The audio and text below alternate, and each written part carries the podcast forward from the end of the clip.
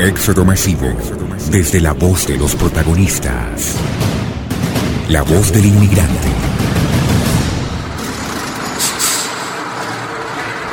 Decidí irme de Venezuela porque me cansé de vivir en un país invadido de almas despiadadas que se han burlado durante tantos años de la necesidad de un pueblo ignorante.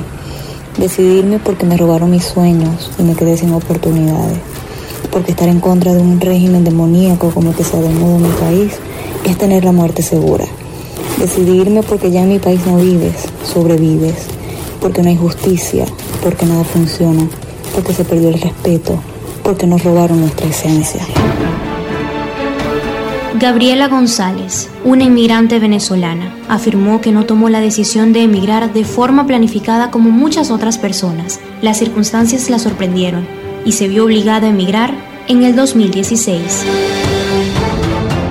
De Venezuela extraño todo.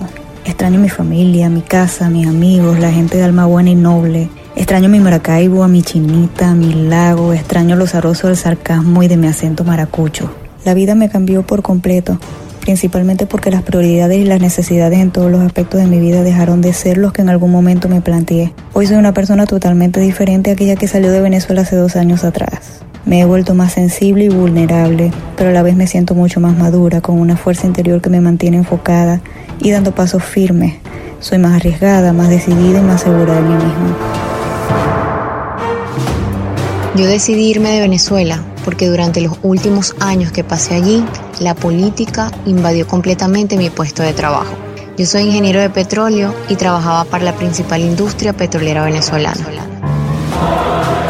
Grecia Sánchez, inmigrante venezolana que durante el año 2016 vivió situaciones difíciles relacionadas con el aspecto político, llevándola a tomar la decisión de renunciar a su puesto de trabajo e irse del país. El día que dejé Venezuela fue o ha sido uno de los días más duros de mi vida, porque ese día yo me vine sola. Eh, yo estaba dejando a mi hija y a mi esposo en Venezuela. Recuerdo cuando estábamos en el aeropuerto, yo me despedí de ellos y seguí caminando, pero hubo un instante en que yo volteé y vi a mi hija llorando. En ese momento pensé que me tenía que regresar, pero algo en mi interior me dijo que no, que yo tenía que ser fuerte y tenía que seguir hacia adelante.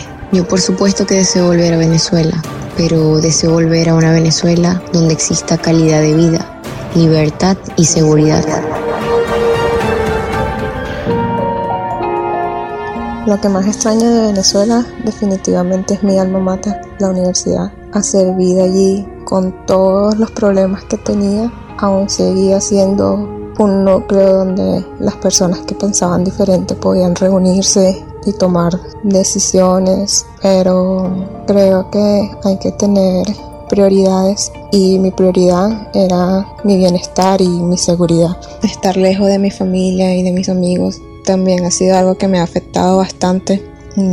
bueno, muchas veces la vida del inmigrante es una vida muy solitaria, pero yo sé que en algún momento me reuniré con todos ellos y vamos a salir adelante.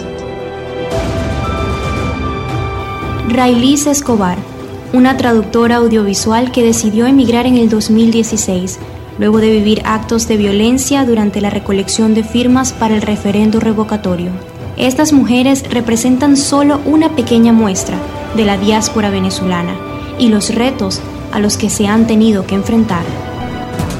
Éxodo masivo, desde la voz de los protagonistas, con Jackie Sánchez.